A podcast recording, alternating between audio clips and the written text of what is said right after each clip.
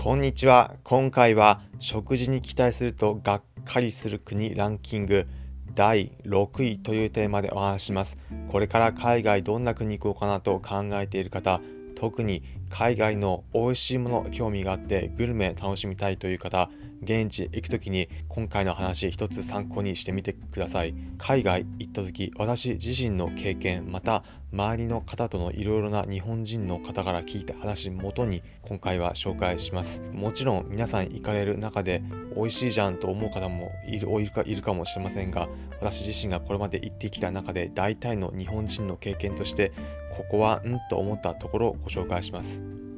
食事に期待するとがっかりする国ランキング第6位はイギリスです。皆さんもイギリス、飯がちょっとということを話聞いたことあるかと思います。私自身も実際現地行った時、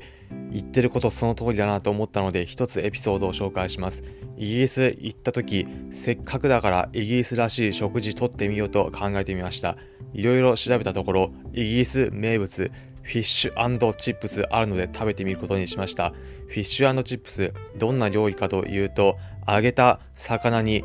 フライドポテトがついている。ただそれだけです。いや、本当にそれだけなんです。私自身も街中、ロンドンの街中、フィッシュチップス、まあ、デリシャスというような看板掲げてある店に入って注文してみました。出てきたフィッシュチップス、どんな感じかというと、本当にただ揚げただけの魚にフライドポテトがついているだけというような形でした。一緒に備え付けでケチャップだったり塩などが個包装でついていて、あとはそれをぶっかけて食ってくれというような感じです。まあ、食べてみたところ、味そのまんまでした。日本であれば下味なので魚に何かつけているということを